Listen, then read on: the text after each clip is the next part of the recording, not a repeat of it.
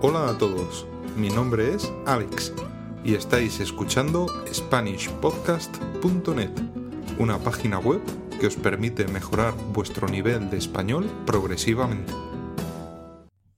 I don't understand you. No le entiendo.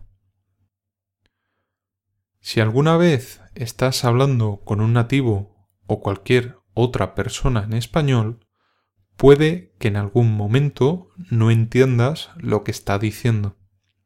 Es algo que a muchos estudiantes les resulta frustrante.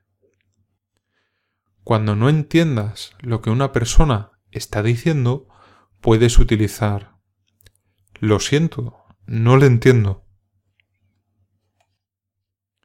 Literalmente significa I'm sorry, I don't understand you.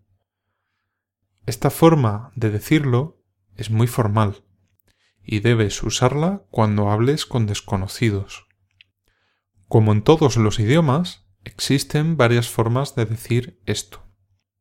La más extendida es esta.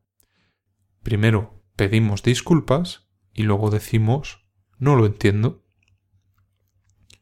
Cuando hables con amigos o personas que ya conoces, es suficiente decir no te entiendo. No te entiendo. Entiendo es la conjugación en primera persona del presente de indicativo del verbo entender. Entender significa comprender algo.